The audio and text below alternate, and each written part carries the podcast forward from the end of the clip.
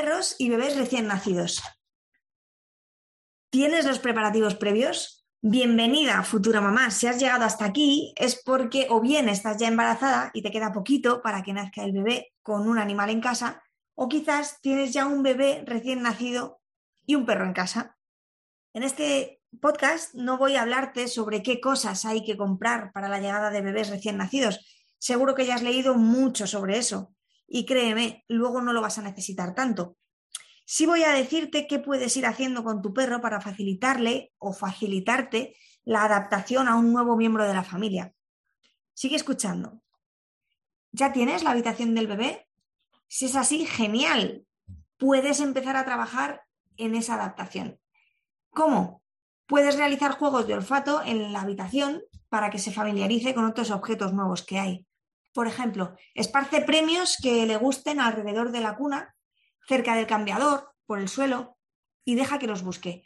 Si tienes esa habitación como si fuese un cuarto estéril y no dejas que tu perro le conozca, el día que no puedas estar pendiente del perro y decida entrar a curiosear, estará tan emocionado por conocer lo que hay que no tendrás ese estado de calma tan necesario para los primeros meses con la presencia del bebé. ¿Y el carrito? Si aún no tienes el carro en casa y tu plan es ir a por él la semana de antes, te sugiero que cambies de opinión. El carro es un objeto grande que se mueve con todo lo que ello implica para un perrete. Me pongo, por ejemplo, en la situación de perros con miedos o perros que el movimiento les acelera, etc. Y que además vas a usarlo desde el primer día con tu bebé. Por ello, te aconsejo que desensibilices progresivamente a tu perro del carro antes de que llegue el bebé tanto para los paseos como para cuando lo uses en casa. Para trabajar el carrito en casa, primero deja que tu perro pierda la curiosidad o el miedo hacia este gran aparato. Primero hazlo cuando esté parado. De la misma forma que con la cuna puedes esparcir premios alrededor de la cesta y dejarle que lo huela, que curiosee, tranquilo. Si quieres trabajar el momento de mecer, puedes poner a tu perro en su cama mientras meces el carro ir entregando premios por permanecer tranquilo en ella, por ejemplo. Y también empieza con movimientos suaves. Después ya podrás ir variando la intensidad. Pero la parte que más nos interesa es la parte del paseo. Aunque soy más partidaria del porteo a la hora de sacar a mis perros con mi hija, en algunas ocasiones voy con el carro. ¿Te interesa ensayar estos paseos con tu perro para que no tenga miedo del movimiento de las ruedas y que no vaya huyendo? Para que no te vaya pegando tirones de correa, para que no se cruce por delante del carro y acabéis todos en el suelo, etc.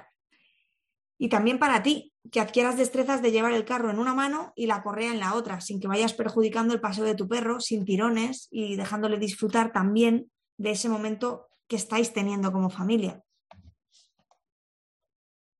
¿Y tú estás preparada? Muchas cosas van a cambiar en tu día a día que de una manera más o menos directa van a afectar también al de tus peludos. Los silencios, los momentos de tranquilidad, el tiempo del que dispondrás para dedicar a tu perro y a ti, los paseos. Es necesario ir acostumbrando a tu perro. No te preocupes, al principio te sentirás abrumada y pensarás que no llegas a nada. Después, con el tiempo, irás aprendiendo y desarrollarás ese poder de supermadre en el que puedes con todo. Pero mientras eso llega, no dudes en pedir ayuda. Delega y déjate ayudar. Así que ya sabes, si eres de las que, como yo, quieres tenerlo todo controlado y a todos atendidos, vas a tener que hacer también un proceso de aceptación y asumir que al principio vas a necesitar mucha ayuda y que no pasa nada por ello. Mi perro y mi bebé recién nacido me lo han dejado claro. Ánimo. Te cuento cuáles son mis imprescindibles aunque supongo que ya habrás caído en ello. Pero bueno, te cuento dos artículos que han sido imprescindibles para mí en los primeros meses de mi pequeña, en cuanto a combinación bebé-perro. Uno es el fular de porteo, especialmente para los primeros meses. Puedes usarlo desde el día uno. En Internet tienes muchos tutoriales para aprender a ponértelo y créeme que es genial. Y dos, mochila ergonómica de porteo, para cuando el bebé ya pesa un poquito más, sencilla de poner y respeta además la forma de C de tu pequeño. Son dos artículos imprescindibles para una familia multiespecie que te van a permitir poder sacar a tu perro con la misma libertad que si fueras sin bebé, con la ventaja de que va contigo y se beneficia de tenerte tan cerca, claro. Así que bienvenida a esta nueva experiencia y si crees que necesitas más asesoramiento para trabajar la llegada de tu bebé, no dudes en contactar conmigo, que estaré encantada de ayudarte.